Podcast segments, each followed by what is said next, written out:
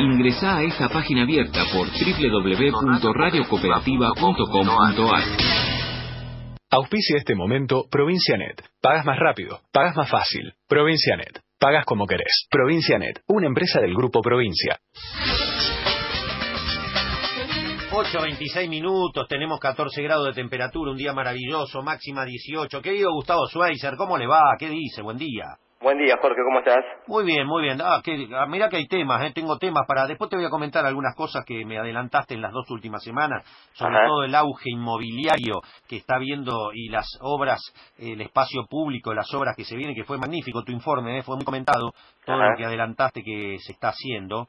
Y de paso yo te quiero comentar algo que, vos me confirmaste el- la semana pasada, es que dentro de las obras del Paseo del Bajo, todo lo que se va a hacer en Retiro, que es impresionante, Sí. hay un conflicto con la comunidad educativa del pueblo educativo llamado Padre Suárez, que es donde van los chicos de la Villa 31, eh, y me contaron que hay eh, un comunicado de toda la comunidad, porque a partir de lo que confirmé con vos estuve sondeando, y me dijeron que padres, docentes, alumnos, empleados de la escuela infantil número 5, que está ahí entre Inmigrantes y Comodoro Pi, frente al correo, a donde se retiran los paquetes del correo, esa escuela va a ser trasladada y la quieren trasladar, Gustavo, no sé si voy a tener la información, a unos galpones que hay en el fondo de la Villa 31, un lugar muy inseguro, donde hay realmente cero seguridad, donde hay mucha violencia, se escuchan hasta disparos, dicen la comunidad educativa, se va a perder más de 130 vacantes por año porque ese lugar no tiene espacio,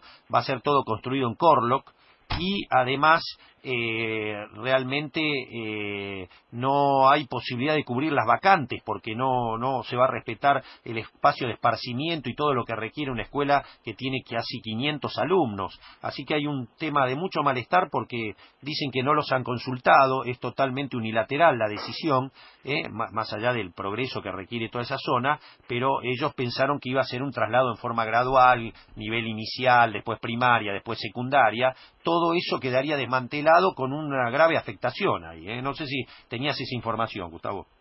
Sí, sí, eh, es una de las alternativas que, se maneja y que el gobierno viene, eh, digamos, este, estudiando desde hace tiempo porque toda esa zona mm, que ahora continúa con el paseo del Bajo también eh, tuvo mm, eh, otras otros problemas cuando se planteó hacer el, el metrobús del Bajo eh, con algunas construcciones que, se encuentran en, lo que fue la traza, esta escuela que decís vos, el, Instituto Isaura Brancibia, eh, hay también un edificio que se llama Marconetti que está habitado por, por mucha gente que también lo quieren este, sacar de esa ubicación, eh, incluso este, to- todo ese sector eh, hay mucha, mucha polémica porque eh, hay que trasladar toda, toda esa gente y toda esa actividad eh, a otros lugares que se entraron a barajar, como vos bien decías, algunos que son bastante poco eh, adecuados, ¿no? Claro. Como, como planteabas vos recién. Ah, correcto. Bueno, entonces hay un hay un tema. Siempre que se hacen esas obras gigantescas, obviamente tienen efectos traumáticos, pero acá se trata de una comunidad educativa y lo Sí. que mm, estaban comentando eh, algunos integrantes de ese pueblo educativo es que, eh, bueno, después no podemos pedir, eh, se trata de que- acerca de 500 chicos eh, de, de la Villa 31 que este bueno ya tienen condiciones de vulnerabilidad importantes, no tienen espacio para el esparcimiento, ese colegio que está ahora ahí, el que estamos mencionando frente al correo, ahí en la zona de Comodoro Pi, eh, es un colegio maravilloso, tienen espacio, jardín, juegos, y los chicos encuentran durante horas eh, el lugar que no tienen lamentablemente en la villa, donde están hacinados, donde están en forma promiscua. Entonces, bueno, esos chicos se los puede ir integrando, como te cuentan la- la- la- eh, algunos integrantes de ese polo educativo, eh, ven chicos que lo ven 10 años después y por haber hecho toda la primaria allí y la secundaria, los ven trabajando, eh, los ven en buenas condiciones, es decir, que el colegio, la escuela pública ahí te brinda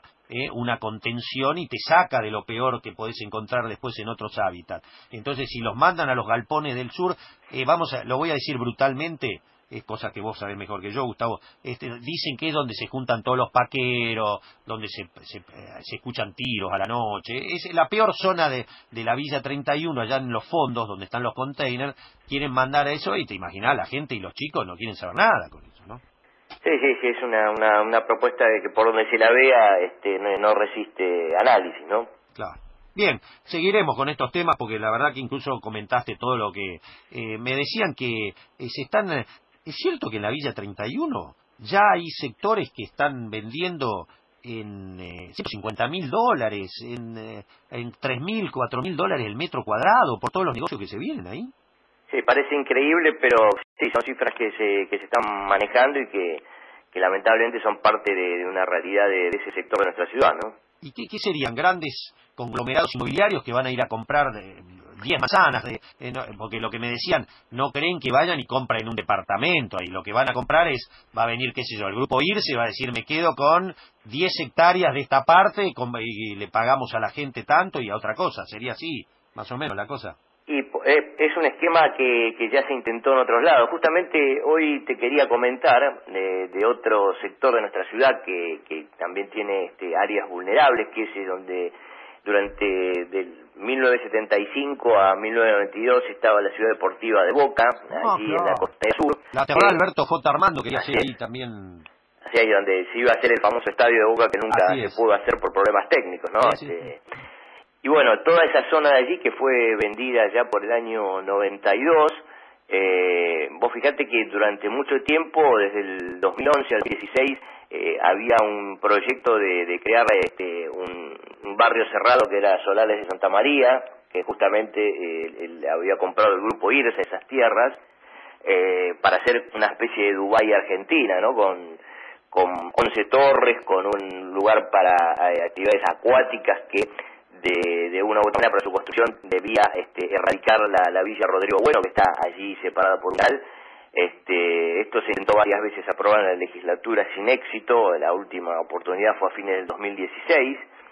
Y eh, bueno, eso era un, un poco el esquema que vos recién este, planteabas, ¿no? Mm, claro, claro. Ahí, bueno, no se pudo concretar, finalmente ahora se está hablando de eh, urbanizar la, la Villa Rodrigo Bueno, en los últimos días se conoció el proyecto final para, para hacerlo, estamos hablando, como decíamos ahí, de la costanera sur, muy cerca de la central termoeléctrica que se encuentra allí en, esa zona, y eh, en este caso se, logró hacer un proyecto consensuado con, con los vecinos que viven en, en la villa, para la edificación de más de, de 500 este, viviendas y el reacondicionamiento de otras 500 que ya existen.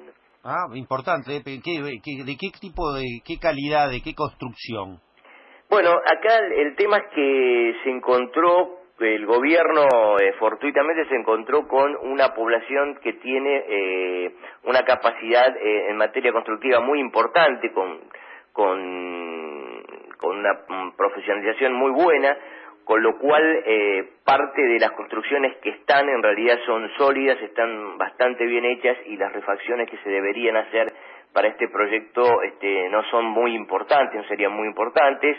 Y en la construcción de las otras 500 estarían involucrados los propios este, habitantes que, como bien te comentaba recién, eh, tienen una, una capacidad Claro. muy importante en esta, en esta materia, Mucho ¿no? obrero de la construcción, ¿no? Exactamente, con lo cual, bueno, se ha allanado gran parte de- del tema de futuro. Ah. Eh, la cuestión pasa por el tema de la infraestructura, como vos bien este, podrás este, eh, pensar, ¿no? Porque hoy el 99% de, de las familias que se encuentran allí eh, están conectados en forma informal a la red eléctrica, no tienen acceso al agua potable mediante la red pública y solo un 7% tiene acceso a la red de gas.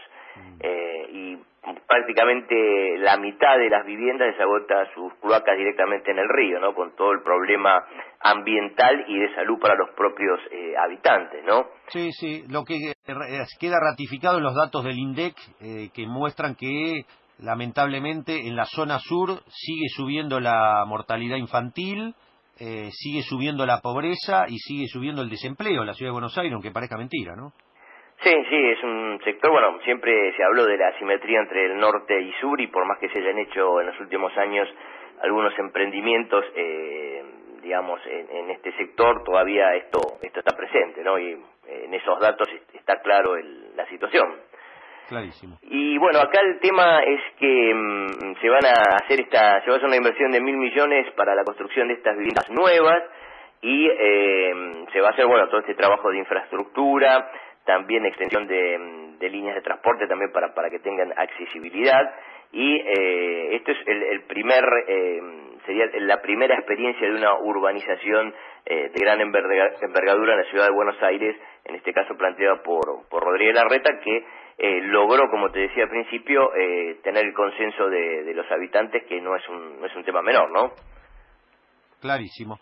Muy bien, Gustavo, interesantísimo como siempre. Nos reencontramos la semana que viene, si te parece. Así es, te mando un abrazo grande, Jorge. Que tenga buena semana. Gustavo Schweiger, el urbanismo, la tecnología en página abierta. Auspicia este momento.